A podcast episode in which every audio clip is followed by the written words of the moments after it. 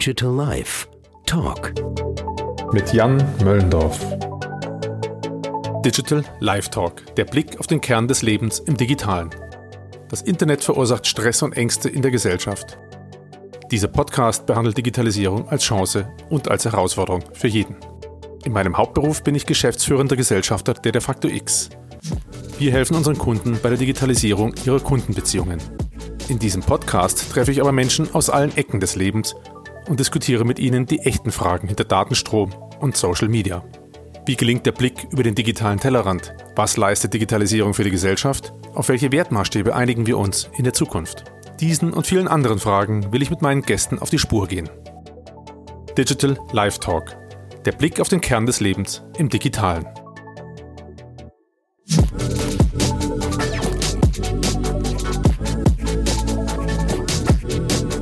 Herzlich willkommen. Mein erster Gast im Digital Live Talk war Marc Gumpinger. Marc war schon in seiner Jugend begeistert davon, Computern Bilder zu entlocken.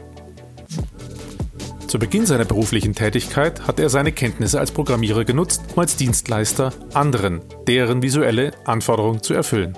Im weiteren Verlauf seines Berufslebens waren seine Kenntnisse und seine Kreativität als Programmierer sein Kapital bei der Gründung eines erfolgreichen Startups für Mobile Gaming – mit nachher mehr als 400 Millionen Usern. Nach dem Ausstieg bei dem Startup nutzt Mark Gumpinger seine Kreativität als Programmierer nun als Digitalkünstler. Sein Werkzeug als Künstler sind Algorithmen der künstlichen Intelligenz. Mit ihnen schafft er großartige Bilder auf Öl. Ob das der Stein oder der Algorithmus ist, es ist alles Werkzeug und er ist per se nicht böse. Es ist immer der Mensch, was er daraus macht. Und wenn ich eine Hauptaussage zusammenfassen müsste, dann wäre es eigentlich die, dass Werkzeug nicht böse ist. Seine Mindestanforderung an sich selbst ist, dass die Bilder dem Betrachter gefallen. Aber mit seiner Kunst bringt Marx sich auch aktiv in die Diskussion rund um die Digitalisierung, Social Media, Filterblasen und Fake News ein. Es ist so, weil ich so gesagt habe, morgen ist es anders, übermorgen ganz anders und äh, jeder andere sieht sowieso anders. Es war mir eine Freude, mit Marc diesen ersten Podcast aufzunehmen. Lasst euch inspirieren. Wenn ihr Feedback oder Fragen habt, freue ich mich über eine Nachricht an podcast.defacto.de. Herzlich willkommen zum Podcast Nummer 1 äh, von dem Podcast Digital Live Talk mit dem Marc, Marc Gumbinger, der letztendlich ein, äh, auch die Begründung liefert, warum ich jetzt heute hier sitze, weil wir so intensive Gespräche darüber hatten, wie die Digitalisierung unsere Gesellschaft äh, in Stress versetzt und wie wir am Ende, deswegen sitzen wir hier, vielleicht alle mit anpacken müssen, dass die Gesellschaft nicht ganz so unter Stress ist. Jeder mit seinen Möglichkeiten. Ich selber bin auf die Idee gekommen, so einen Podcast zu machen. Äh, es gab da ein, äh, wie ich finde, legendäres Telefonat und auch ein Gespräch mit dem Philipp Westermeier in Hamburg bei OMR äh, wo der Philipp nachher zu mir sagte, ja, dann mach doch du selber einen Podcast, anstatt andere dazu zu bringen, mit jemandem zu sprechen. Und insofern das zusammengenommen ist die Begründung, warum wir jetzt heute hier sitzen. Wir wollen uns also ähm, unterhalten über Parallelwelten und über Dinge, wie man die Gesellschaft voranbringen kann. Ein Stück weit ist es auch Analyse und manchmal dann auch die Frage, wie könnte man die Gesellschaft voranbringen. Ja, und jetzt warum der Markt? Äh, der Marc hat ja einen ganz spannenden äh, Lebenslauf, da wollen wir gleich noch mal ein bisschen drauf eingehen. Ähm, äh, da kann der Marc selber viel besser davon erzählen, aber der Marc kennt die Seite, an der ich jetzt beruflich ein bisschen aktiver bin, sagen wir dem Umfeld Online-Marketing, digitale Geschäftsmodelle. Die hat er selber schon sehr arg bearbeitet und ist dann irgendwann auf eine andere, in eine andere Parallelwelt umgestiegen, in die Kunstszene. Also vom Unternehmer im Digital Business, nenne ich es jetzt mal mit meinen Worten, äh, hat er seine Leidenschaft zu einem Business gemacht, nämlich dass er Künstler geworden ist und bringt da äh, dann die Dinge auch wieder zusammen. Aber das werden wir jetzt gemeinsam versuchen zu erarbeiten. Ich habe so ein paar Blöcke, ich, wo ich mich immer so durchsurfen äh, möchte bei dem Podcast. Der eine ist ja erstmal den Menschen natürlich persönlich mal kennenzulernen. Und da habe ich immer diesen frechen Spruch, den ich gerne Bewerbern stelle, wo ich mich dann zurücklehnen kann, indem ich sage, wie bist du eigentlich hier hingekommen, wo du heute jetzt hier sitzt? Und da kann man dann ja selber wählen, wo du einsteigen willst. Mhm. Ja, erstmal ähm, ist mir eine große Ehre, hallo, ähm, dass ich hier bei der, bei der ersten Ausgabe von dem Podcast mit dabei sein darf. Nummer eins ist immer irgendwas Besonderes, Spezielles. Ja. Also freut mich sehr. Ähm, und kann es nur so wiedergeben. Ja, wir hatten echt gute Gespräche und ich bin gespannt, ob wir das äh, hier so auch zusammen, halbwegs zusammenfassen können, weil da waren auch für mich immer wieder spannende Erkenntnisse drin und deswegen finde ich das ganze Format eben gut, sich also was im Gespräch zu entwickeln. Ähm, jetzt aber zu deiner Frage, wo, wie bin ich hierher gekommen? Ja? Ähm, ich komme eigentlich aus der Softwareentwicklung, habe sehr früh angefangen, Software zu entwickeln, habe die klassische Laufbahn äh, so gemacht mit neun Jahren meinen ersten C64 gehabt und dann eben, da gab's halt auch noch nichts. Ja, und es ist schon ein, ein ganz entscheidender Punkt. Da war halt nichts drauf. Den Computer schaltest du an und dann ist da halt so ein blinkender Cursor und sonst nichts. Ich hatte auch kein, kein Diskettenlaufwerk, sondern so eine Datasette. Ja, also man, äh, man höre und staune. Also diese Programme und so wurden früher halt dann auf Kassette gespeichert. Ja. Ähm, und äh, musste halt alles irgendwie selber machen. Und am Anfang ist das brutal nervig, aber das ähm, ist eigentlich ein ganz guter Rahmen, um etwas zu entwickeln. Und so hat es halt angefangen, dass ich mir das angeschaut habe. Und das Erste, was ich gemacht habe, sind farbige Balken und Sachen, die sich bewegen. Einfach so ein Spaß. Und das ist halt schön, wenn man so jung ist, dann kann man einfach machen, was man will. Und ähm, so bin ich in eine Welt reingekommen, die praktisch grenzenlos war. Ja? Also es hatten relativ wenige Leute, das waren so Anfang der 80er Jahre, äh, hatten relativ wenige Leute einen Computer, vielleicht so einen Spielecomputer, aber keinen, den man programmieren kann. Ähm, ich war recht jung, ich hatte nichts äh, und hatte nur dieses Ding. Und das ist ein super Setting, um Kreativität entweder zu entwickeln oder auszuleben, was auch immer schon da war. Man kann sich jedenfalls auf einmal in dieser Welt sehr frei entfalten. Es gibt keine Regeln, keinen Druck und man kann eigentlich wirklich unglaublich viele Sachen auch mit sehr eingeschränkten Mitteln machen. Kann ich aber später noch darauf eingehen. Also so von den, von den mhm. Stationen, ich habe dann immer sehr viel Grafiksachen gemacht. Also habe während der Schule schon für Spiele dann die Grafiken gemacht, habe äh, ganz frühe Grafiken für Bildagenturen gemacht. Das war immer so, jetzt muss ich mal schauen, dass ich noch Unterschriften bekomme, weil ich noch nicht geschäftsfähig war, schwebend mhm. geschäftsfähig. Und, so, ja.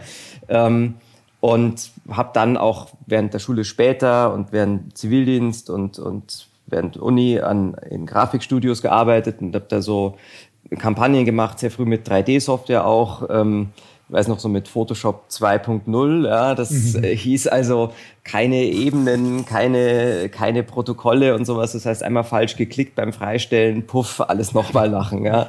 Da habe ich viele Nächte verbracht, ja. Und auch das ist aber ganz spannend, wenn man so die Einschränkungen sieht, ja, was, was halt alles nicht geht. Habe aber eben immer parallel programmiert und so war das immer die Mischung zwischen Grafik, Kreativ äh, und Programmieren. Ich habe auch viel Software für die grafische Industrie geschrieben, also von ähm, Kreativtools, äh, Plugins für Quark Express, wie es damals eben äh, war, bis hin zu Logistiksystemen für Katalogproduktion und äh, für Fotografen und also für, für diese großen Kataloge letztendlich. Ähm, und war damit immer so an der Schnittstelle. Ich habe dann parallel, weil mich immer interessiert hat, was man daraus machen kann, BWL studiert und ähm, habe in Humanbiologie promoviert, weil mich immer andere Bereiche auch reizen. Also was zu machen, wo man in so ein kaltes Wasser springen muss. Ähm, habe dann ein Unternehmen gegründet, Scoreloop ähm, hieß es. Es wurde das größte Mobile Social Gaming Netzwerk. Wir hatten zum Schluss 400 Millionen User und das Ganze wurde dann von ähm, BlackBerry gekauft und ähm, dann war ich bei Target Partners als Venture Partner, weil Target war auch investiert in, in Scoreloop und also unter anderem und so habe ich im Prinzip von der Softwareentwicklung, Programmierung, Kreativbereich äh, im visuellen über ähm, Startup, Konzern in, in Amerika und Venture Capital ähm, einige Sachen gesehen, sage ich mal. Ja, und jetzt, wie du ganz richtig sagst, mache ich eben Kunst oder ich sage auch, äh, produziere Bilder, stell Bilder her, ja, weil Kunst ist ja so ein wahnsinnig großer Begriff gerade. Irgendwie ist gerade alles Kunst und ähm, ich konzentriere mich lieber auf das, was es tatsächlich ist, also eben Gemälde in Öl und das wirkt erstmal so ganz anders. Ähm, aber es ist eigentlich eine sehr logische Erweiterung dieses, dieses ganzen Weges, weil ich die Motive, die ich dann schließlich, äh, die die Grundlage für meine Gemälde sind, ähm, algorithmisch erstelle. Also das heißt, ich programmiere Ästhetiken, Muster oder ich nutze 3D-Softwares, Visual Effects Softwares, um Szenen, Welten zu bauen, die es so in echt nicht gibt, teilweise aber sehr echt ausschauen. Es ist oft sehr figur figürlich, ähm, naturalistisch gemalt und ähm, ist damit letztendlich ein anderer Ausdruck von dieser Kreativität, die eigentlich da am Anfang schon, schon da war. Und vielleicht noch so, jetzt rede ich wieder. Da sind jetzt schon so viele Dinge drin gewesen, wo ich am liebsten gehört und das nochmal vertiefen und mhm, das nochmal mhm. vertiefen. Und gehen wir nochmal ganz ein bisschen zurück, wenn ich kurz in den ja, Lebenslauf ja. eintauchen darf. Mhm. Wir haben auf ganz interessante Weise einen Berührungspunkt. Ich hatte erst einen VC20 und dann einen C64. Ach, cool. Ich hatte auch eine Datasette. Das ist der heiß. Und ähm, deswegen kann ich auch völlig nachempfinden, was du beschreibst, dass Programmieren was Kreatives ist. Mhm. Äh, manche Leute, die draußen jetzt vielleicht noch nie programmiert haben, die mhm. Hörer, die das so hören und noch nie programmiert haben, die können sich das vielleicht nicht vorstellen, aber ich war genau in so einem Moment, äh, ich habe damals versucht, meine Mathe-Hausaufgaben mit dem Ding zu lösen. Mhm. Mhm. Bin dran gescheitert und das ist wieder das auch das Interessante äh, was ich jetzt auch noch mal kurz bei dir nachhören wollte, weil bei mir ging dann die Kurve irgendwie rechts weg.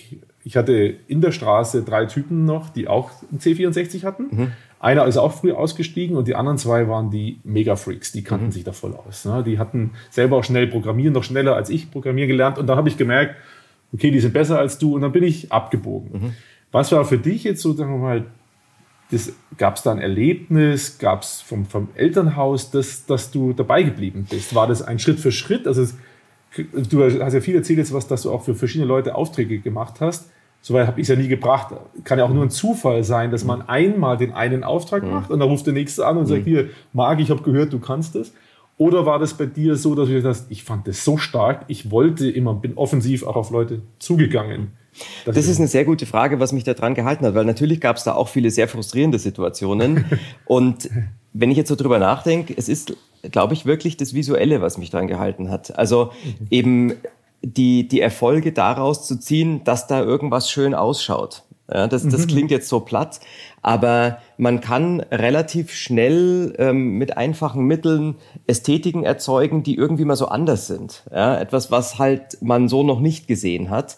Und da habe ich meine Erfolge rausgezogen, ähm, was, was mir gefallen hat, was mir Spaß gemacht hat und was dann so ein, ja, so ein, so ein positiven Kreislauf irgendwie entwickelt hat, dann habe ich mich wieder tiefer reingedacht in dieses abstrakte Denken. Und das ist eigentlich das, was ganz entscheidend beim, beim Softwareentwickeln ist, dass man relativ abstrakt denken muss, weil halt Software man nicht anfassen kann und man sich in eine Welt denken muss, die man so nicht sieht und die am Anfang sind so Programme irgendwie äh, so Dimensionen ein, zwei Stunden Projekte, ja, wenn man so klein ist und dann der größte Schritt ist sowas über zwei Tage zu machen, ja, dann schläft man, muss in die Schule gehen und muss das dann wieder aktivieren und dann werden diese Projekte immer länger und so fängt es an, im Kopf ein, ein, eine Welt aufzubauen oder ein, ein Haus zu bauen, aus dem dann ein, ein Hochhaus wird, eine ganze Stadt irgendwie wird und dann letztendlich eine ganze Welt, in der man sich zurechtfinden muss, wo man Informationen, Zustände, Abhängigkeiten ablegen kann.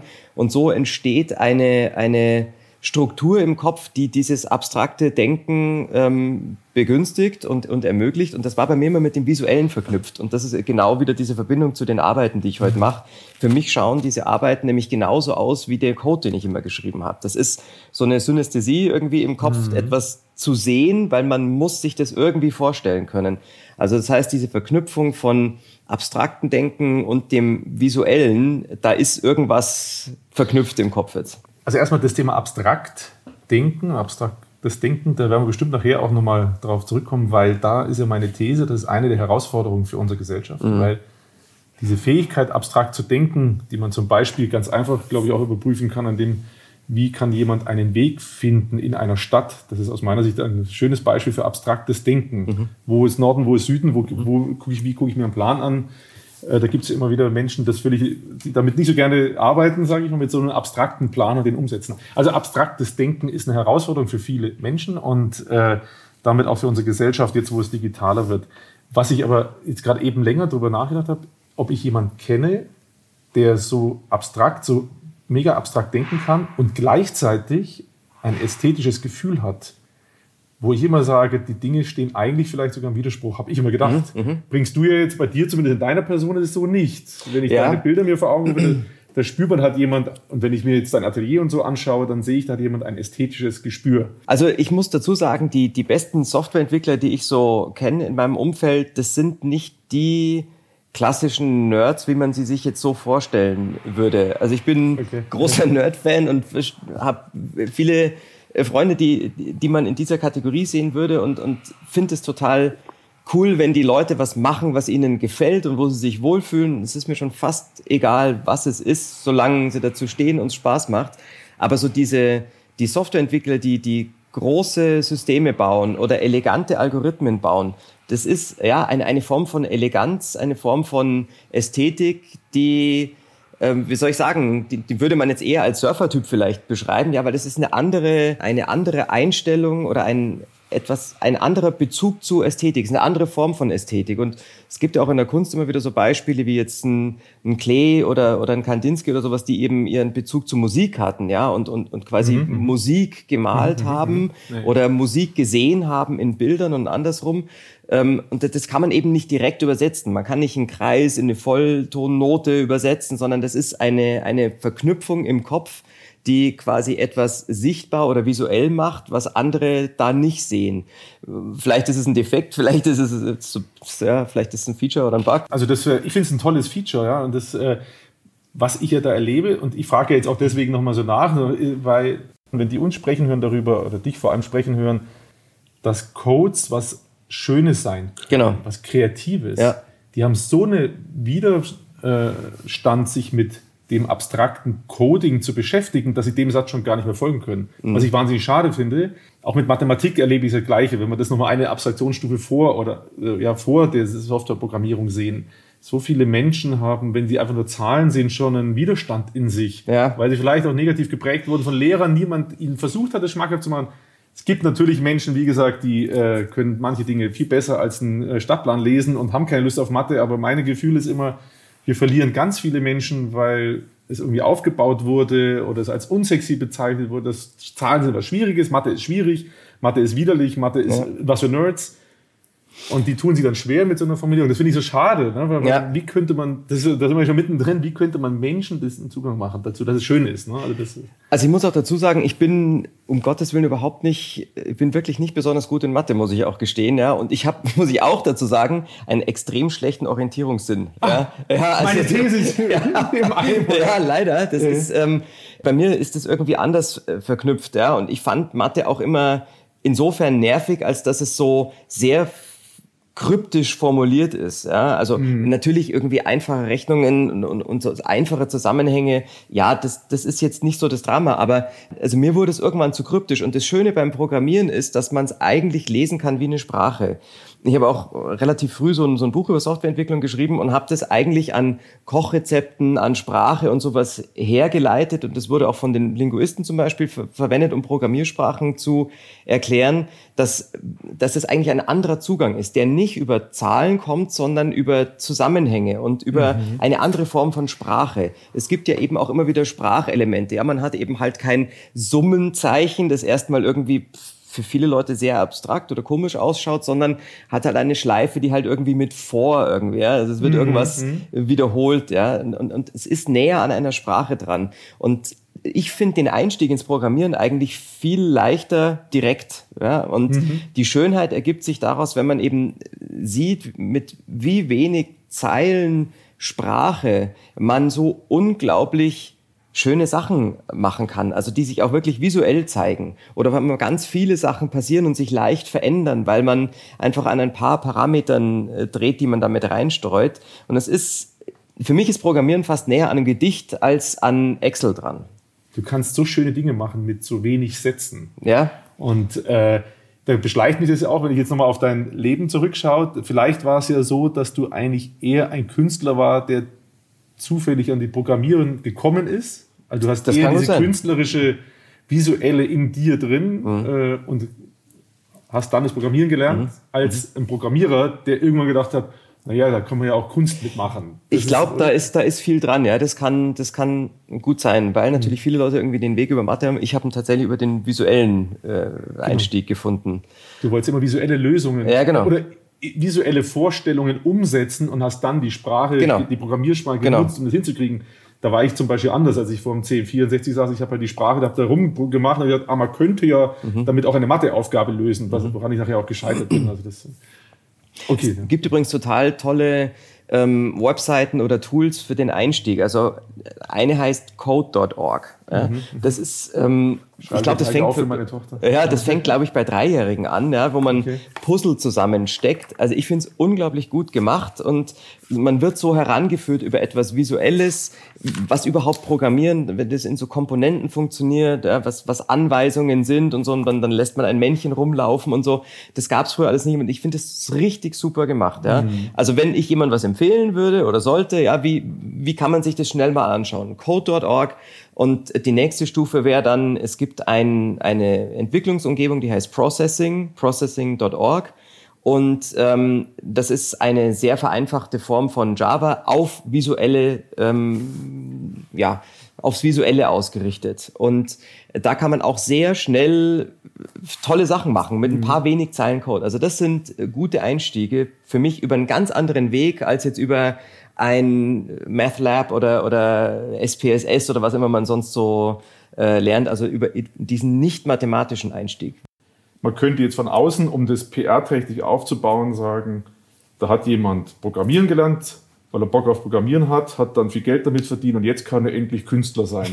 Ist ja Quatsch, mhm. weil letztendlich würde ich jetzt bei dir, nach dem, was du bis jetzt gesagt hast, so zusammenfassen, letztendlich warst du immer schon in dir drin ein visueller Typ nennen wir ihn Künstler, mhm. der dann irgendwann das Programmieren für sich entdeckt hat. Daraus ist dann irgendein Businessmodell geworden und heute bist du immer noch das Gleiche. Genau. Aber halt jetzt mit einem anderen Businessmodell. Genau, das, ich glaube, das ist eine sehr gute Zusammenfassung. Und ja, es, es hat das ganz gut funktioniert, aber auch das war ähm, immer der Reiz zu schauen, was man machen kann und was man Neues machen kann. Also jetzt Scorloop zum Beispiel, dieses Gaming-Thema, das war mit, mit Aufkommen des iPhones zu einer Zeit, wo eben niemand an das iPhone geglaubt hat.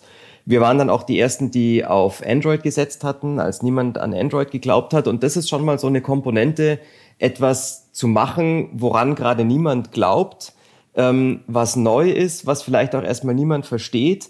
Und sowas macht mir brutal Spaß. Und ähm, ich lieg da auch schon gelegentlich mal daneben, aber das ist mir egal. Ja? Also diese Komponente, was Neues zu machen gegen alle Widerstände und gegen dieses ganze, äh, verstehe ich nicht, ist ja nicht so oder sowas oder gehört nicht in die und die Schublade und so, so, so macht man das auch nicht und so darf man das nicht. Ja? Ich bin nicht so, der jetzt, der jetzt irgendwie wahnsinnig anstößige Sachen macht. Ja? Das, das finde ich dann irgendwie zu langweilig. Aber es macht mir Spaß, Sachen zu machen, die man erstmal nicht versteht, von denen ich überzeugt bin, dass sie äh, sich so entwickeln. Und ähm, bei den meisten Sachen hat es bis jetzt sich dann auch so gezeigt, dass es äh, zumindest grob in diese Richtung auch geht. Ob das jetzt genau eine Punktlandung ist, ist wieder was anderes.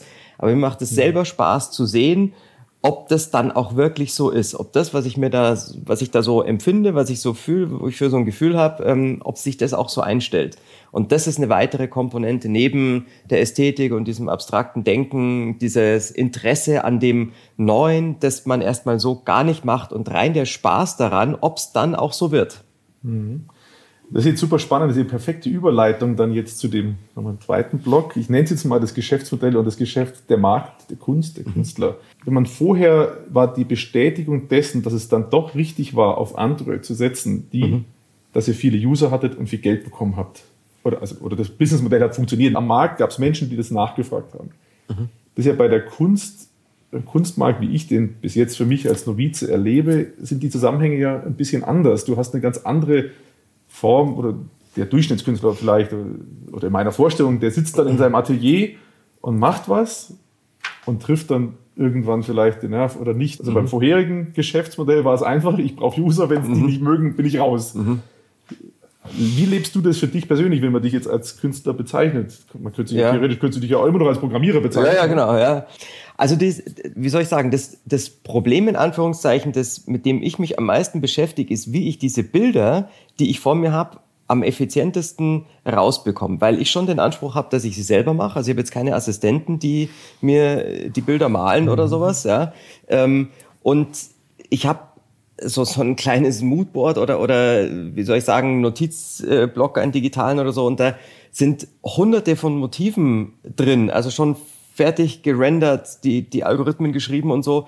Und ähm, mein, mein Hauptthema äh, eigentlich ist, wie kriege ich diese, diese, diese Vorgaben, die ich da habe, diese Motive am schnellsten, am effizientesten umgesetzt in, in Ölarbeiten, weil aus irgendeinem Grund ist das mein, mein Anspruch ist immer alles in Öl, ja, in Öl auf mhm. Leinen, in Öl auf Blei, ähm, äh, gelegentlich mal auch auf Papier, aber es ist immer dieser Umgang mit dem Öl. Ich finde es nach wie vor, auch wenn es vielleicht irgendwie alt klingt, ähm, das, das spannendste Medium.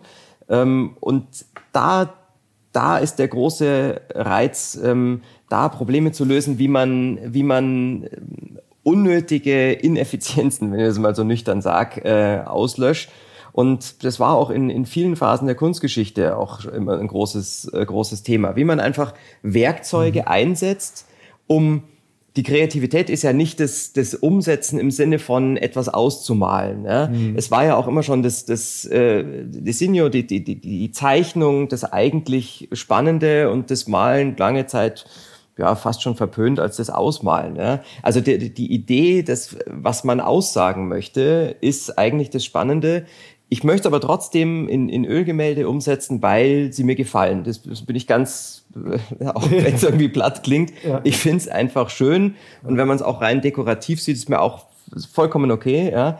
Ähm, ich finde diese Ölgemälde toll und deswegen die Komponente Markt ja, und, und Erfolg am Markt ist eine Sache, die mich im Moment jetzt gar nicht so wahnsinnig beschäftigt, okay, sondern mich interessiert mehr, kriege ich dieses Thema auf die Straße, so wie ich es mir vorstelle. Ja, diese, diese Arbeiten an die Wand, so wie ich sie mir vorstelle, dass es mir gefällt und ich es schön finde. Ja? Das sind so Begriffe, die sind total unmodern. Es darf ja heute irgendwie nichts mehr schön sein. Es muss ja irgendwie, ich weiß nicht was, aber bitte nicht schön. Ja? Und nicht dekorativ. Und nicht dekorativ, um Gottes Willen. Ja. Ich finde es ist doch, ist doch super, ja? wenn ja. irgendjemand was schön findet oder man es gern aufhängt, ist doch wunderbar. Warum auch immer. Ich habe damit äh, kein Problem. Vielleicht trotzdem noch mal kurz zurück. Wir müssen ja den Zuhörern, die jetzt die Arbeit noch nie gesehen haben, mhm. die vielleicht nebenher gegoogelt haben, noch mal kurz erklären, was du genau, wie das genau ja. ist. Du hast es gerade schon gestreift, den Prozess, aber dass es einfach nochmal nicht untergeht.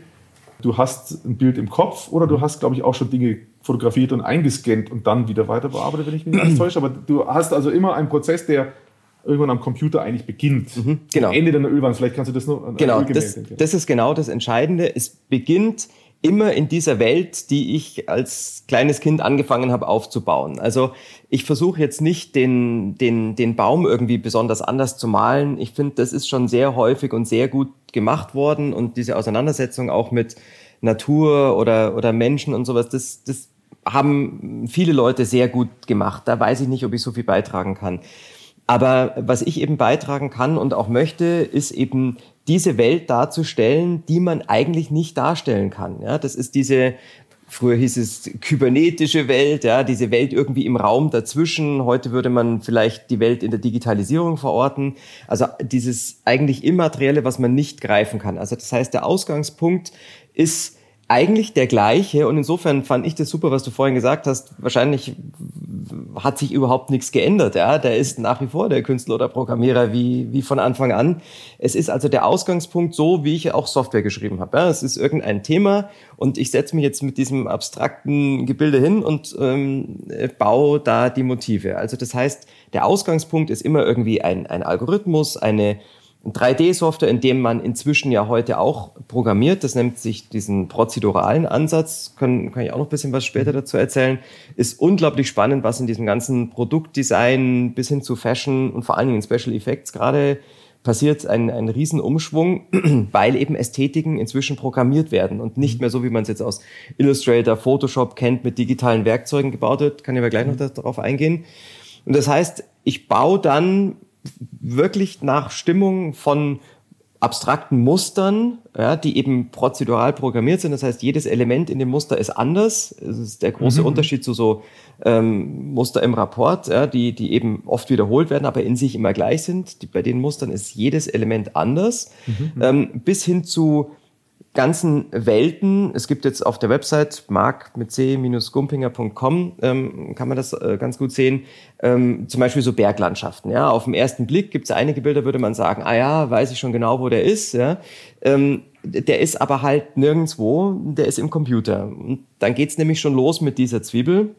Diese ganzen Berge sind nämlich rein algorithmisch erstellt. Das heißt, ich habe Algorithmen genommen und man kann sich das vielleicht so vorstellen, wie so ein Algorithmus kann äh, Störungen erzeugen. Also Störungen vielleicht, wie man es von, von einem gestörten Fernsehbild jetzt kennt. Ja? Oder wenn der, mhm. der, der Sender weg war und es dieses Rauschen gibt. Das ist ein, ein Bild von Störungen. Also es, man stellt sich ganz einfach vor, irgendeine Verteilung von, von weißen, grauen und schwarzen Punkten.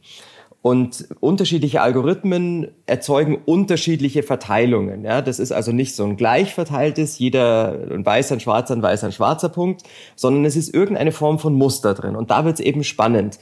Und da gibt es eben Algorithmen, die darauf ausgelegt sind, bestimmte Naturphänomene zu simulieren oder in, in, mhm. äh, Muster zu erzeugen, die in eine Richtung gehen, sodass unser Auge als etwas wahrnimmt, was wir schon mal gesehen haben. Es gibt also Algorithmen, die Störungen erzeugen, die fast ausschauen wie Wolken. Ja? okay. Und der Weg von der Wolke zu einem Berg oder von so einer zweidimensionalen grauen Störungswolke zu einem Berg ist relativ leicht. Man überträgt einfach die, die Helligkeitswerte in Höhen. Also das heißt, ein weißer Punkt ist der höchste und schwarzer ist der tiefste. Okay. Und Grauwerte sind also quasi die, die, die Klippen dazwischen. So, und so kann man relativ leicht, also einen Algorithmus nehmen, der macht ein Störungsbild, das ist dann ein, ein Wolkenbild, und dann zieht man quasi entlang der Helligkeitswerte den Berg aus diesem zweidimensionalen Wolkenbild raus. So.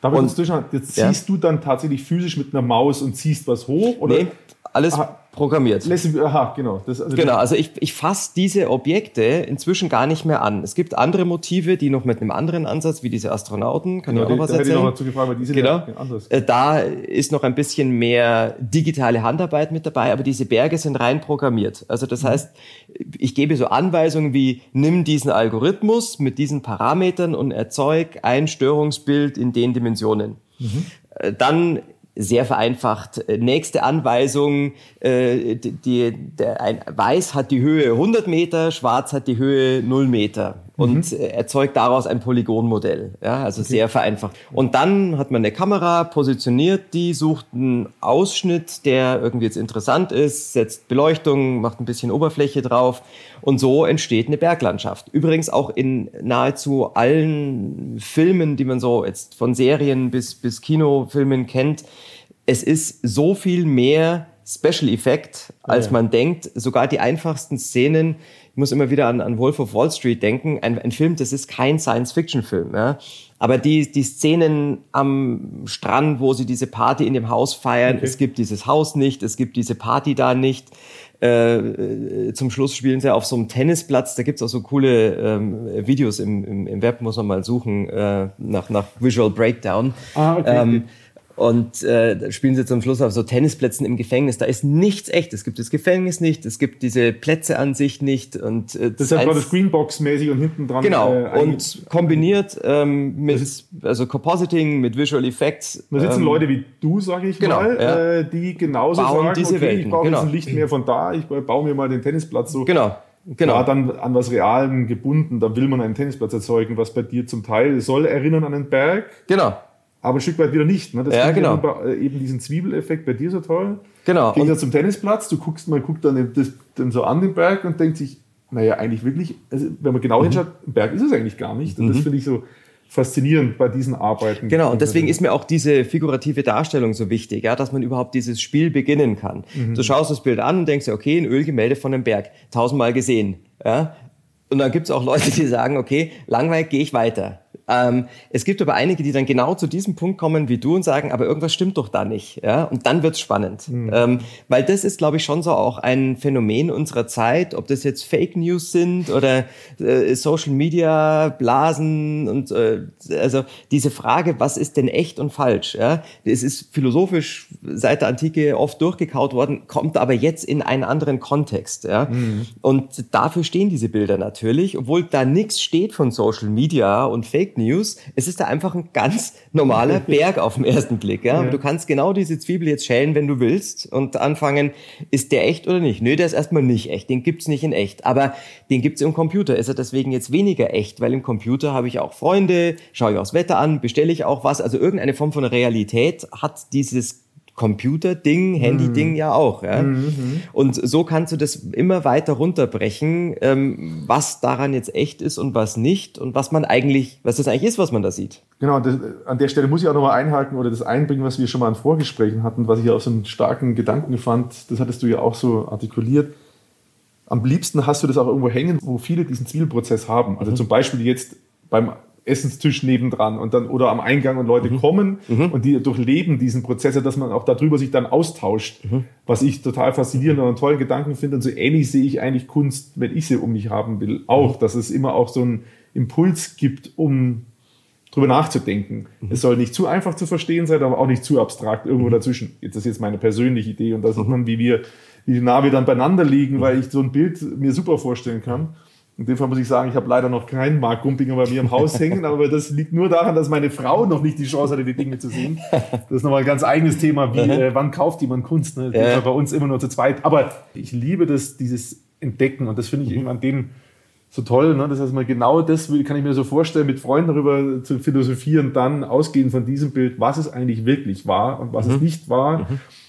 Und weniger, das beantwortet es ja nicht. Ja, genau. Du kannst ja keine genau. Antwort geben. Genau. Du kannst nur den, du gibst den Impuls und bringst dann vielleicht damit ein Gespräch zustande, das so vorher nicht stattgefunden hätte. Genau, und das ist eben diese Auseinandersetzung über ein Thema, das uns, glaube ich, alle sehr beschäftigt. Also letztendlich kann man daran sehr viel über Digitalisierung, Paradigmenwechsel, besprechen. Es geht gar nicht darum, eine, eine Antwort zu geben und zu sagen, so ist es, das würde ich mir nie anmaßen, sondern ich finde es ähm, wichtig, überhaupt ein Gespräch starten zu können. Und zwar ein Gespräch im Sinne von, man setzt sich auseinander, es gibt verschiedene Sichten und es werden auch verschiedene Sichten zugelassen. Das mhm. finde ich extrem wichtig, weil mein Eindruck ist, dass äh, zurzeit sehr viel Behauptungen in den Raum gestellt werden oder Meinungen oder Aussagen, die dann gar nicht mehr reflektiert werden. Es ist so, mhm. weil ich so gesagt habe, morgen ist es anders, übermorgen ganz anders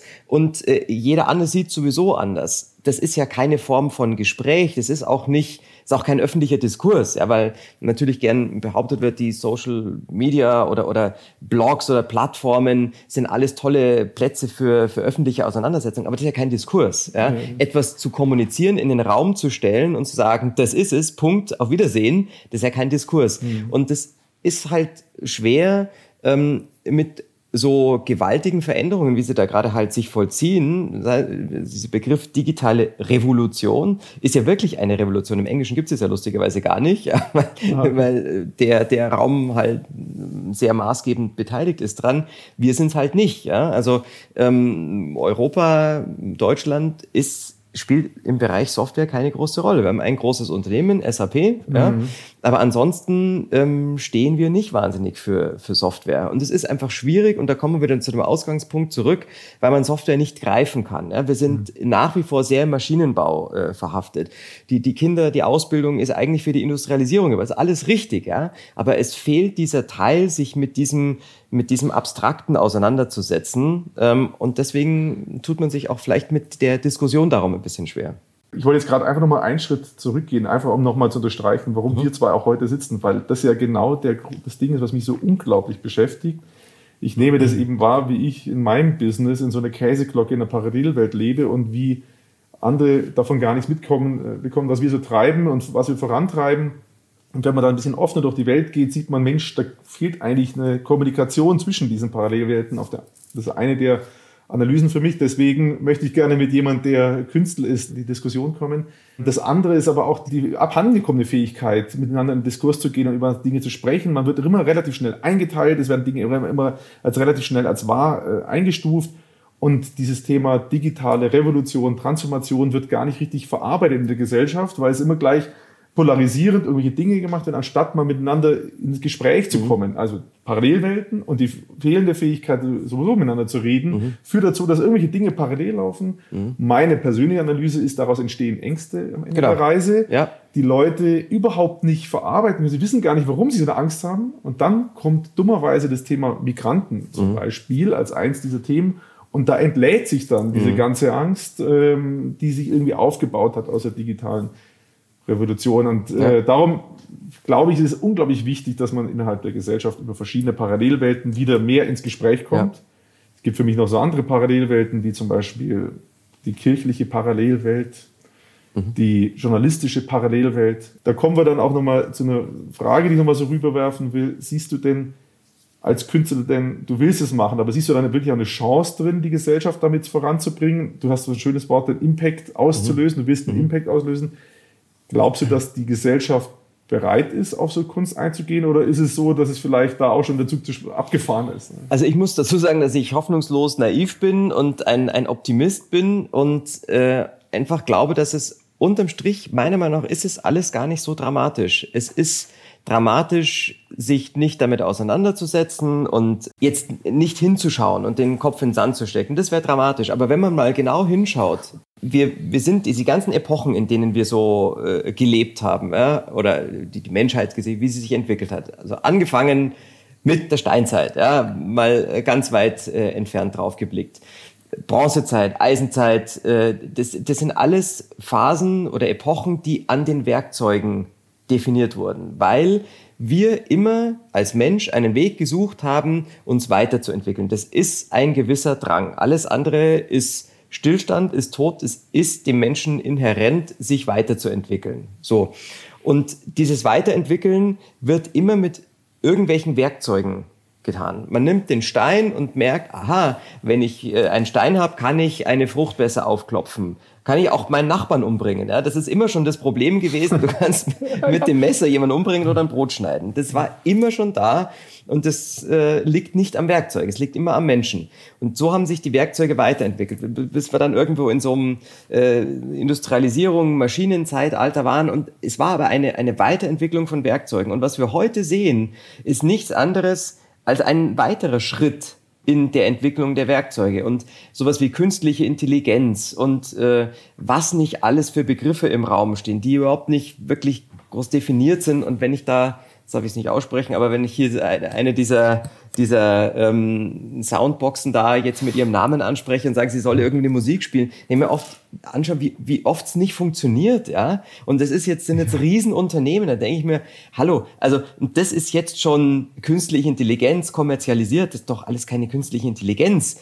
Das ist der Übergang von einer sehr, sehr, sehr schwachen zu einer sehr, sehr schwachen künstlichen Intelligenz. Ja? Mhm. Und es ist unterm Strich aber eine Weiterentwicklung von Werkzeug. Das wirkt alles, und das ist das eigentliche Problem, weil wir halt sehr, nach wie vor sehr an Maschinen und an, an, an, an Fahrzeugen, an Automobilindustrie und dem maschinenindustriellen Mittelstand ähm, orientiert sind. Man kann es nicht mehr anfassen, ja. Aber das ist der einzige Unterschied. So what?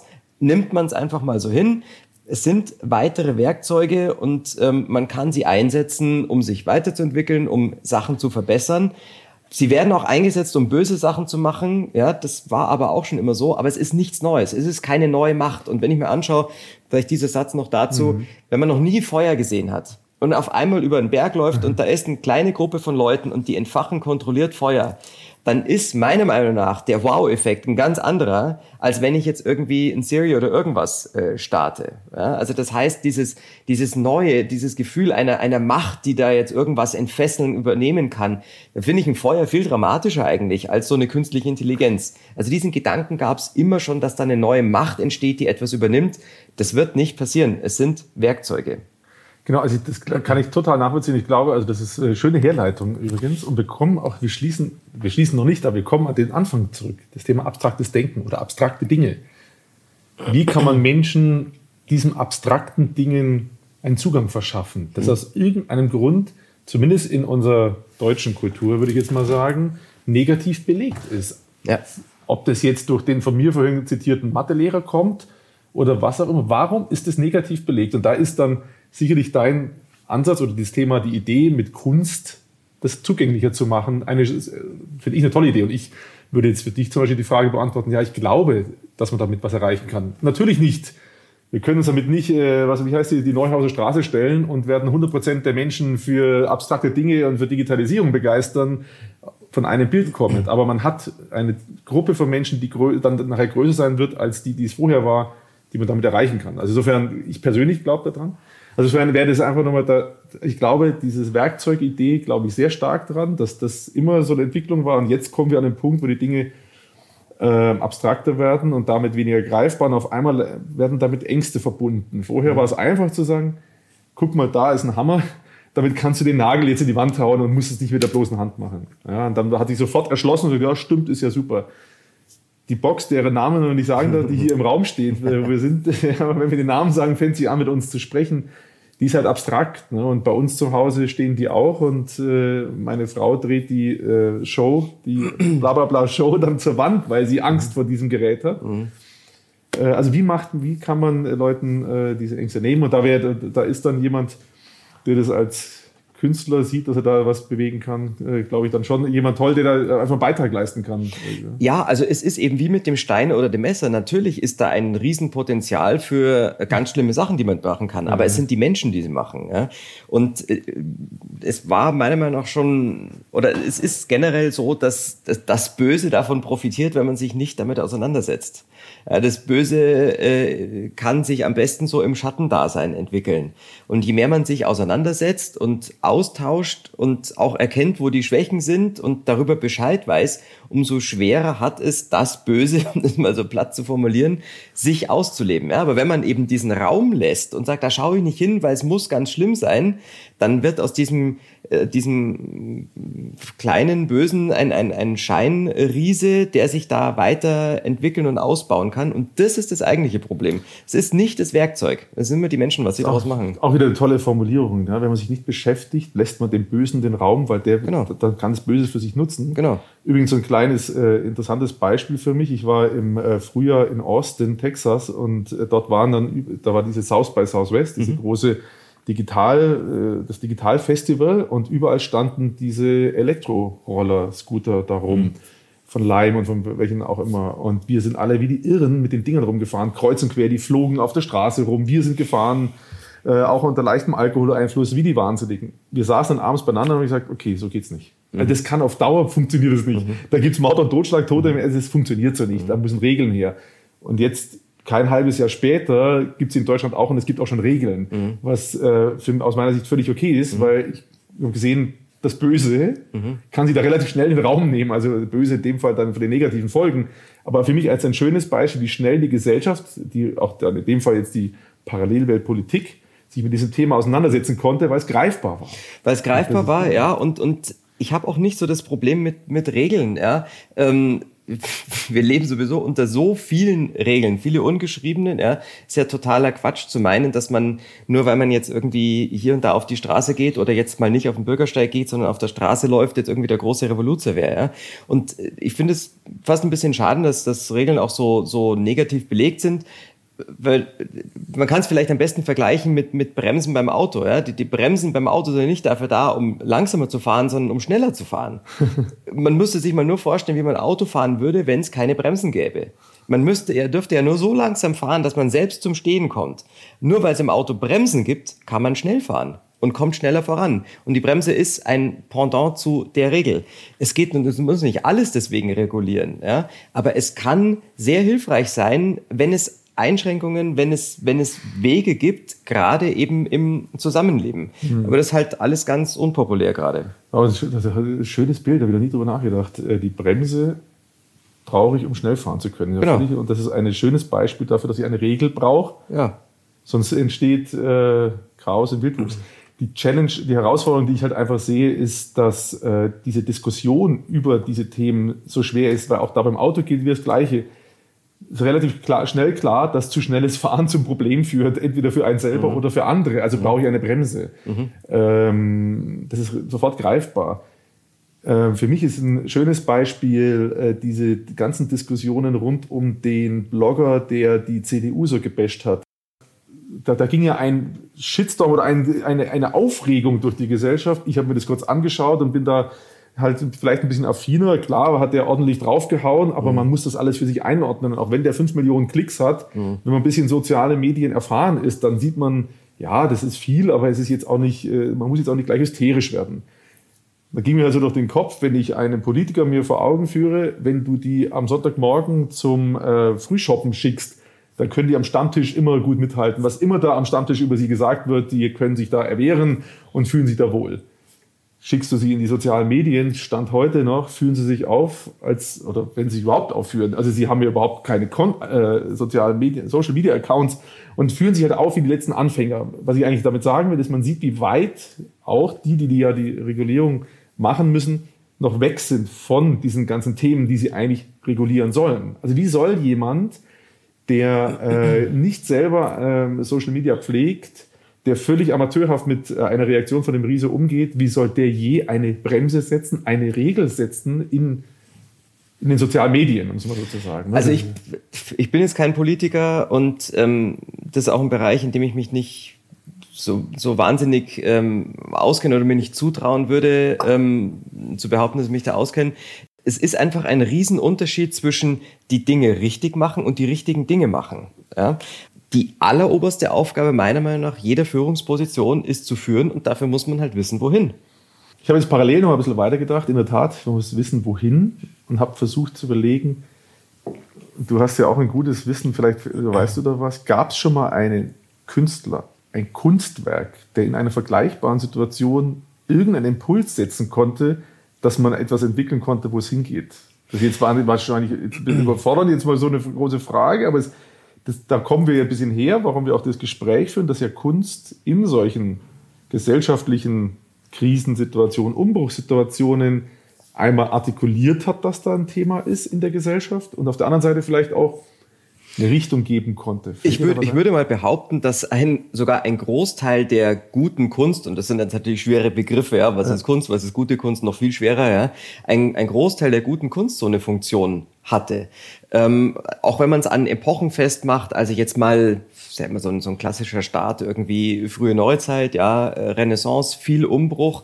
Ähm, das ist ja eine Zeit, wo es im Wesentlichen Auftragsmalerei, äh, Auftragsarbeiten gab, aus dem Mittelalter heraus, eher noch also aus, aus dem kirchlichen Kontext heraus, dann durch, den, durch die Fürsten oder einfach den, den, den Adel, der einfach das Geld und die Möglichkeiten hatte, mhm. Aufträge zu erteilen.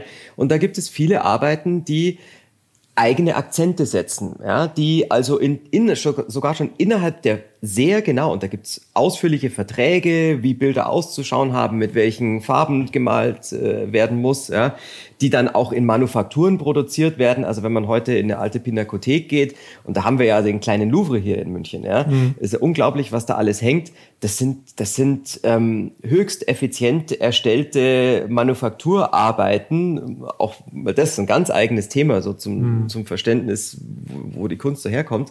Ähm, und da gibt's bei vielen Arbeiten viele Akzente, die schon gesetzt worden sind, um auf Neues hinzuweisen, um auch durchaus Sachen in Frage zu stellen, wo Leute in bestimmten Licht gezeichnet, gemalt wurden, wo äh, ähm, bestimmte Sachen, da wird mal ein Buch in, in, in ein Licht gesetzt, ja, um eben auf das Wissen zu verweisen und nicht auf das, was als Doktrin vermittelt wird. Ja. Da werden Symbole, Blumen, Hündchen, wo auch immer gesetzt, um, um Akzente. Das ist eine eigene Sprache, in der aus, die man heute gar nicht mehr so recht versteht, aber aus, aus dieser, wenn man so ein Bild lesen kann, sind wie in einem Gedicht mhm. äh, Akzente gesetzt, die schon auf bestimmte Missstände hinweisen und, und äh, durchaus Kritik eben üben.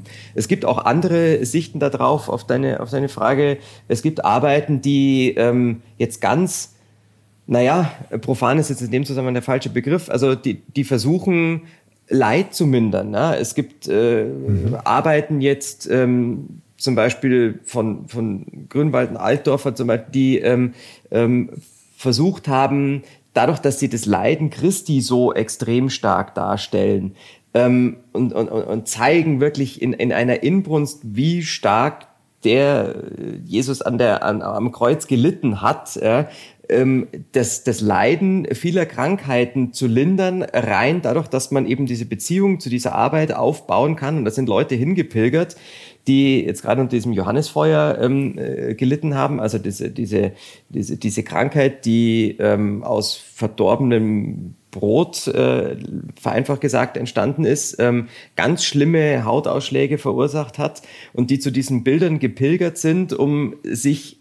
dieses Leid anzuschauen und dadurch Linderung zu, weil man konnte es nicht heilen. Ja. Mhm. Also das sind Beispiele dafür, wie, wie gute Kunst, und das sind auch genau die Arbeiten, die ja jetzt in, in unseren Kulturkanon den Einzug gefunden haben und als, als hochwertige Arbeiten eben akzeptiert sind.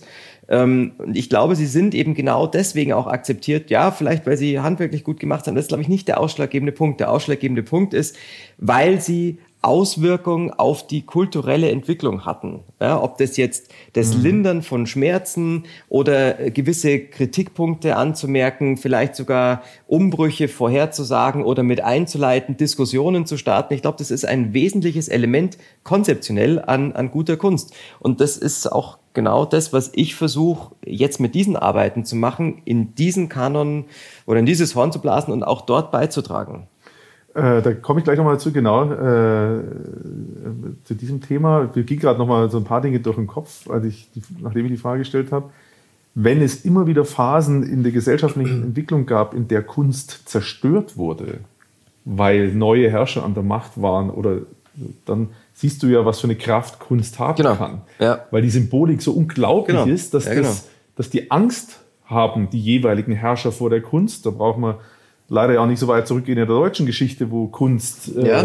als entartet bezeichnet wurde, äh, Literatur auch, auch als Art Kunst verbrannt wurde. Ja. Insofern sieht man ja, welche Power eigentlich Kunst haben genau.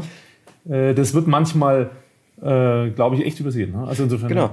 Bildersturm, Bildersturm genau. Kulturrevolution in China ja. ähm, und andersrum, aber eben auch, wie sehr es als Instrument verwendet wird, weil äh, die, die Gegenreformation jetzt zum Beispiel, ja, also die, die, die Epoche des Barock ist letztendlich ein Gegenprogramm gegen die Reformation, um zu zeigen, ja, dieses, dieses das ist ja Special Effects pur. Also wenn man mal durch Rom, durch die äh, Kirchen äh, geht oder mhm. sich die mhm. barocke Arbeiten anschaut, das ist ja ein, ein, ein Special Effects Feuerwerk, um zu zeigen, was die katholische Kirche alles so drauf hat, ja? Ähm, was für Emotionen ausgelöst werden können, Staunen, Mitgefühl, um diese, diese Geschichte zu erzählen. Ja? Da ist man auch wieder ein Riesenthema heute, das Narrativ, der Content, die Content-Strategie. Ja?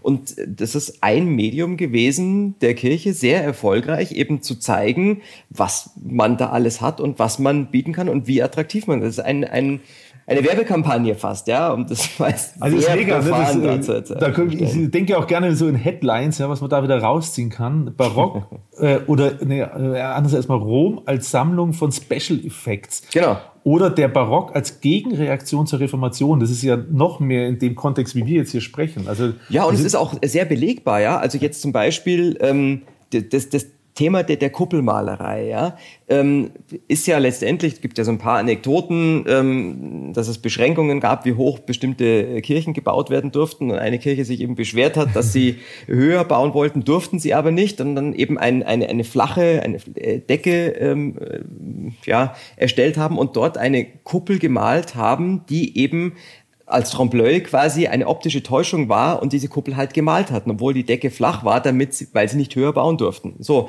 Und die Art, wie diese, wie diese sphärische Projektion funktioniert hat, weil die, die Maler haben ja immer schon Projektion verwendet. Heute würde man sagen Beamen. Ähm, in, in der frühen Neuzeit, Renaissance, also sogar Van Eyck irgendwie frühes 15. Mhm. Jahrhundert, hat Linsen verwendet, um, um Bilder auf die Leinwand zu projizieren und abzumalen. Ja. Noch früher wurden Skizzen gemalt und äh, mit, mit Kohlestiften durchgestochert, um, um äh, quasi Umrisse zu erzeugen, jetzt gerade bei, äh, bei Fresken. Und ähm, das heißt, dieses Prinzip des Projizierens gab es immer schon. Ja? Mhm. Und das Problem war jetzt aber, wie projiziert man räumlich? Und was da gemacht wurde, ist, in, in, ist es wurde in den Kirchen ein Feuer gelegt, also ein kleines Feuer gemacht ähm, und ein, ein, ein Netz über dieses Feuer gelegt, also quasi ein sphärisch über das Feuer gelegt. Dadurch wow. wurde also wirklich ein, ein, ein mhm, mhm. Seilnetz über das Feuer gehalten. Projiziertes Grid an der Decke. Genau. Und so hat man das Grid an die Decke projiziert, okay. um diese Raster, die es bisher zweidimensional flach natürlich immer schon auf, bei den Fresken gab, dreidimensional auf die Kuppeln zu projizieren. Und in, in 3D-Softwares gibt es heute noch, das nennt sich UV-Mapping. Ja? Also dieses Prinzip, deswegen sage ich, das ist nicht ja. einfach nur so platt dahergesagt, nein, nein, nein, das ist absolut Special Effects und dann auch noch Architektur, Skulptur und Malerei zu integrieren. Das ist mega Effekt. Ja, ja da haben wir jetzt also echt äh, sag mal, wieder coole Parallelen zu dem, warum wir jetzt eigentlich heute sitzen. Ne? Auf der einen Seite, man kann die aktuellen technischen äh, Innovationen nutzen, um damit Kunst zu machen ja. und versucht immer einen Schritt voranzukommen. Das hattest ja. du schon ein paar Mal erwähnt, dass ja. nichts anderes machst du. Du versuchst immer, die aktuellen noch weiterzuentwickeln, die in dem Fall Algorithmen, abstrakte Dinge. Das gab es damals schon.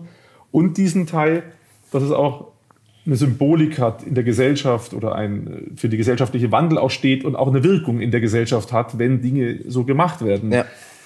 Was ich jetzt äh, dann mal mich frage, ist unsere Gesellschaft heute auch noch in der Lage bereit, Kunst als solches aufzunehmen und kann es diese Rolle noch haben?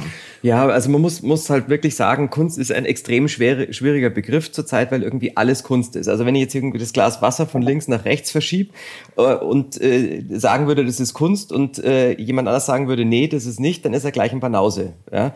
Und ähm, mhm. ich sehe das anders. Ähm, ich bin der Meinung, jeder Begriff muss auch negiert werden können, ähm, um überhaupt ein Begriff zu sein. Weil wenn alles Kunst ist, ist damit nichts Kunst. Und für mich ist das gerade mhm. sehr viel des Kaisers neue Kleider.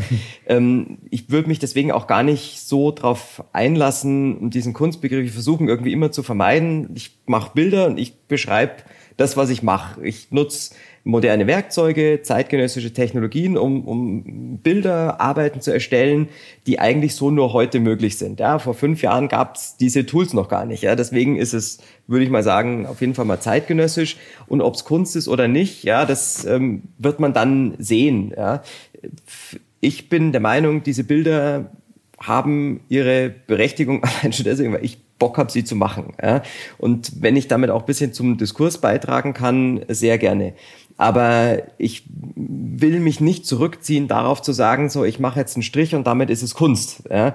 Ähm, das liegt mir sehr fern. Ich mache diese Bilder, weil ich die machen möchte und weil mir es Spaß macht, die zu machen und weil ich sie so nirgendwo gesehen habe und ähm, ich, es mir Spaß macht zu sehen, wenn die fertig sind und dann so dieses Gefühl vermitteln, wie ich es äh, mir gedacht hatte. Hm.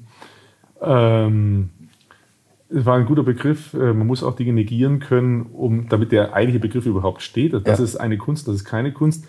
Gerade bei Kunst, und ich würde mich da auch wirklich extrem Novizen bezeichnen, ich, bin ich da auch ein bisschen vorsichtig damit, weil ich möchte, also ich möchte nicht negieren, dass es keine Kunst, weil ich, weil was mich zum Beispiel stört am Kunstapparat ist zum Teil die Überheblichkeit und Abgrenzung dass sie mir das Gefühl geben, du hast gar nicht verstanden, dass es Kunst ist mhm. oder dass es keine Kunst mhm. ist. Und darum, wenn ich jetzt auch anfange zu sagen, das ist keine Kunst, das ist gute mhm. Kunst, das ist schlechte Kunst, dann mache ich ja das Gleiche wie die. Also würde ich jetzt mal erstmal so kommen und würde sagen, erstmal ist alles Kunst. Mhm. Oder gar nichts ist Kunst, das ist mhm. mir erstmal wurscht. Mhm. Und kam bei dem Denken da jetzt gerade auch nochmal die Überlegung, ob damals im Rom irgendeiner nachgedacht hat, dass es Kunst ist. Genau. Den Begriff gibt es überhaupt gar nicht. Ja. Da bei denen, weil da hat einer gesagt, ich will da jetzt, dass das schön Ganz aussieht genau. und mach's mir schön. Ja, genau. So gut wie du es kannst. Genau. Mach's mir schön. Genau. Und, heute rennen wir rum und sagen, das ja, ist Kunst. Ja. Man muss ja auch sehen, dass diese, die, die, die Tätigkeit des freischaffenden Künstlers, ja, um das mal etwas aus, weiter auszuformulieren, ist ja relativ neu. Ja? Also das, was man heute als die alten Meister bezeichnet, sind im Wesentlichen eben Auftragsarbeiten. Ja, da werden mhm. Bilder für einen Zweck gemacht, um eine Wand zu dekorieren, um eine Aussage zu vermitteln, um Werbung zu machen, um sich selbst zu verewigen. Ja, ähm, das, das, das hat eine, einen, einen Auftrag gehabt und, und das, was wir unter dem Künstler verstehen, ist eigentlich so ein Begriff aus der Romantik eigentlich. Ja, das heißt, es ist der der Künstler, der sich eben so, der, oder der, der Maler, der, der Schaffende, der sich so weiterentwickelt und einbringt. Und das fängt so ein bisschen, würde ich sagen, so Übergang Renaissance zum Barock an, in dem man eben gesagt hat, okay, es ist jetzt alles schon perfekt gemalt worden und man muss sich jetzt irgendwie anfangen, selber einzubringen, einen Stil einzubauen. Ja? Also mhm. zum Beispiel jetzt im, im Manierismus, Übergang zum Barock, so eben diese, diese leichten Drehungen, Verzerrungen, äh, Überhöhungen, die eigentlich gar nicht mehr naturalistisch sind. Also es gibt einige spannende Porträts, die, die eben zeigen, ein zu langer Hals, ein zu langer Arm und das ist nicht, weil die das nicht konnten, sondern weil es ein eigener Akzent ist, der damit einfließt. Ja. Ähm, das ist auch eine Zeit, in der lustigerweise gleichzeitig aber auch viele technologische Phänomene Einzug finden. Ja, wenn eben ein, ein Pelz nicht mehr jedes Härchen gemalt wird, wie es ein Dürer jetzt vielleicht äh, gemacht hätte, sondern wenn ein, ein, ein Pelz ähm, als so fluffy weich äh, schon fast gezeichnet wird, dann wird da natürlich ein optischer Effekt mit mhm. vermittelt, ja, weil wir aus einer gewissen Distanz mit unserem Auge eben nicht mehr jedes Härchen sehen können. Und das ist so eine Auseinandersetzung, wie kann man etwas Neues machen, wie kann man etwas weiterbringen. Und das bringt natürlich den Künstler immer mehr ins Zentrum, weil er entscheidet oder sie, ähm, wie man, welche Akzente man jetzt einbringt, die eben noch nicht gemacht worden sind. Und ähm, dieses das Bild, würde ich sagen, findet so seine Überhöhung oder die erste äh, Höhe so im, in der Romantik. Das ist der Künstler, der sich so abmüht vor der Leinwand und mit sich ringt. Und das ist ein, ein, auch eine unglaublich schwere Zeit, ja auch in der Literatur. Das ist äh, die Leiden des jungen Werther, das ist alles ganz dramatisch, gefühlsbeladen. Und ich finde diese Arbeiten toll. Ja. Ich bin ein Riesenfan von Caspar David Friedrich.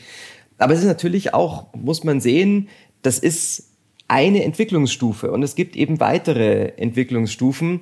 Und ähm, insofern ist dieses der, der eigene Künstler, der sich einbringt, halt eine Phase. Ja? Und ähm, ich bin, ich bringe natürlich auch ein und ich treffe sehr viele Entscheidungen, gerade wenn man Algorithmen einsetzt. Es ist ein bisschen wie ein Bildhauer, der bei jedem Schlag auf den Meißel sich entscheiden muss, wie hält er den Meißel. Ja? Ähm, nur dass er einen Meißel hat, entsteht äh, keine, keine tolle Skulptur. Ja? Ähm, und insofern muss natürlich jeder ähm, Künstler, der jetzt auch mit, mit ähm, algorithmischen Motiven, prozeduralen Motiven umgeht, immer wieder die Entscheidung treffen, wie baue ich diese, wie nutze ich diese Werkzeuge, dass jetzt dieses Motiv entsteht. Ja? Es passiert ja nichts auf Knopfdruck. Aber ich setze eben Werkzeuge ein, die halt im Heute mhm. verhaftet sind. Und dadurch entstehen eben Arbeiten, die es auch nur heute geben kann. Und so würde ich zumindest sagen, ist es auf jeden Fall mal zeitgenössisch und ich versuche den Kunstbegriff außen vor zu lassen und das anderen zu überlassen, das dann einzuordnen. Mhm. Und dann, genau, nachher ist es ja auch, das ist ein anderer Teil von dem Kunstbegriff oder was ist Kunst, ist ja auch immer diese Frage, einer macht, begreift sich als Künstler, also Kunst macht. Es gibt einen anderen, der das sieht und für sich interpretiert, was es jetzt eigentlich ja. ist. Also das ist jetzt unabhängig von uns allen, gibt es immer noch einen, der es anschaut und der darf ja, ja. selber für sich beurteilen, dass diese bin da wie gesagt kein Spezialist, aber soweit ich es verstehe, gibt es natürlich da die Definition von Kunst, das ist ja immer das auch, was in deinem Kopf eigentlich ist und dann machst du das eigentlich erst zum Kunstwerk und so kann jeder alles für diesen Kunstwerk machen. Was ich eigentlich sagen will ist, gerade bei deinen Arbeiten, da kommen wir wieder eben zu diesem Zwiebeleffekt zurück, ist es ja so, dass man sich das ja jeder für sich immer ein Stück weit erarbeiten kann. Wie viel er daraus genau. liest, was genau. er da drin entdeckt. Und das finde ich eben so stark und dann, darum gefällt mir deine, gefallen mir deine Arbeiten so und auch dein, Idee, da so einen Impact zu machen, dass man da sich so langsam ranarbeiten kann. Ich, ich hatte es vorhin schon mal das Ausgrenzen, das finde ich wahnsinnig schwierig. Ja. Ich erlebe den Kunstmarkt mit äh, ganz tollen Menschen, aber es gibt auch äh, manchmal so das Gefühl, so eine Art Abgrenzungsmechanismus, wenn du da nicht mitspielst in diesem ähm, theoretischen Denken und nicht den gesamten Apparat schon im Kopf, Hinterkopf hast, wenn du nicht schon Kunstgeschichte studiert hast, ja, ja. hast du überhaupt keine Chance da mitzumachen, weil du ja die ganzen nenne ich es mal Zitate, die da manche in ihre Bilder einbauen, die auch gar nicht kapieren kannst. Und wenn du da auch noch sagst, ich verkapier's nicht, dann bist draußen. Also lange Rede, ich finde es deswegen gut und deswegen fiel mir auch gerade eben diese Analogie ein zu Rom. Ja, da hat eben keiner entschieden, mach mir das größte Kunstwerk dieser Welt, sondern gesagt, ich will da jetzt so was, was Schönes und mach mir den Eingang schön. Und dann war das ein gemeinsamer Prozess mit Künstler und Betrachter oder wie auch Auftraggeber in dem Fall, das, sich zu erarbeiten. Also ähm, was wir nicht ganz gelöst haben, ist die Frage, können wir dann der Gesellschaft damit einen Beitrag leisten? Also jetzt haben wir da so ein bisschen den Kunstbegriff und wenn man das begreift, dass man das dein Kunstwerk ein bisschen wie so eine Zwiebel ist von dem Erfahren, was da so drin steckt, könnte man, kann man ja dazu kommen und sagen, und damit ist ja dann auch ein Beitrag geleistet, vielleicht die digitale Transformation ein bisschen besser zu verarbeiten, weil er dann dahinter schaut, was ich für abstrakte Algorithmen genutzt habe, um dieses Kunstwerk zu machen. Leider ist es so, man braucht trotzdem ein bisschen mehr Verständnis, ein Gespräch mit dir persönlich, um diesen Prozess so zu durchlaufen vielleicht. Ja, Oder? Also, Fragezeichen? Ja, also ähm, ich sag mal so, mich, mich freut es, wenn jemand sagt, das gefällt mir, hänge ich über die Couch. Fein, passt, passt von der Farbe gut. Ja, bin ich voll dabei und, und freut mich, weil es gibt ja nichts Schöneres, als wenn sich jemand über was freut. Das ist der beste Anfang für irgendwas weiteres. Ja? Wenn jemand sagt, er möchte da mehr darüber erfahren und ähm, was ist denn das eigentlich? Und dann erkennt man, das ist gar nicht echt und dann so ein Aha-Ding, auch fein, muss nicht sein. Ja? Also wie du gesagt hast, äh, jeder kann da seine Ebene finden, sich damit, aus, finden, sich damit auseinanderzusetzen. Ähm, wenn ich eine Hauptaussage zusammenfassen müsste, dann wäre es eigentlich die, dass Werkzeug nicht böse ist. Und äh, das wäre auch einfach dieser, dieser Beitrag zu diesem gesellschaftlichen Diskurs, ob das der Stein oder der Algorithmus ist. Es ist alles Werkzeug und er ist per se nicht böse. Es ist immer der Mensch, was er draus macht. Und ich glaube, ich bin immer großer Fan, wenn man Sachen auf einen Satz verkürzen kann. Und das wäre mein Satz dazu, weil wenn es ein Satz ist, dann ist ja die Einheit für eine Information, ja, dann die kann man weitergeben. Und wenn ich es schaffe, bin jetzt nicht missionarisch unterwegs, aber wenn ich es schaffe, das mitzugeben, dann freut es mich. Wenn nicht, wenn es nur über der Couch hängt oder im Eingang, auch fein. Solange sich jemand drüber freut. Das wäre mir schon wichtig und das jetzt nicht als Investitionsobjekt zu sehen, sondern wenn, wenn es ein positives Gefühl auslöst, das ist eigentlich mein, mein Hauptziel. Ich finde, das war gerade eben so ein geniales Schlussstatement, deswegen Pause sozusagen. Wir lassen es mal so stehen. Ja. Ja, das war's. Das war mein erstes Gespräch in dem Podcast Digital Live Talk. Für Marc und mich war es sehr inspirierend. Ich hoffe für euch auch. Was hat euch gefallen? Was hat euch inspiriert? Was hat euch gefehlt?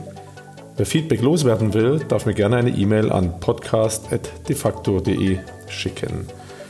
Mein nächster Gast wird Peter Lissi sein, seines Zeichens evangelischer Theologe und Pfarrer. Ich freue mich schon sehr auf den Gedankenaustausch mit Peter. Ich hoffe, ihr seid dann wieder dabei. Bis dahin, alles Gute.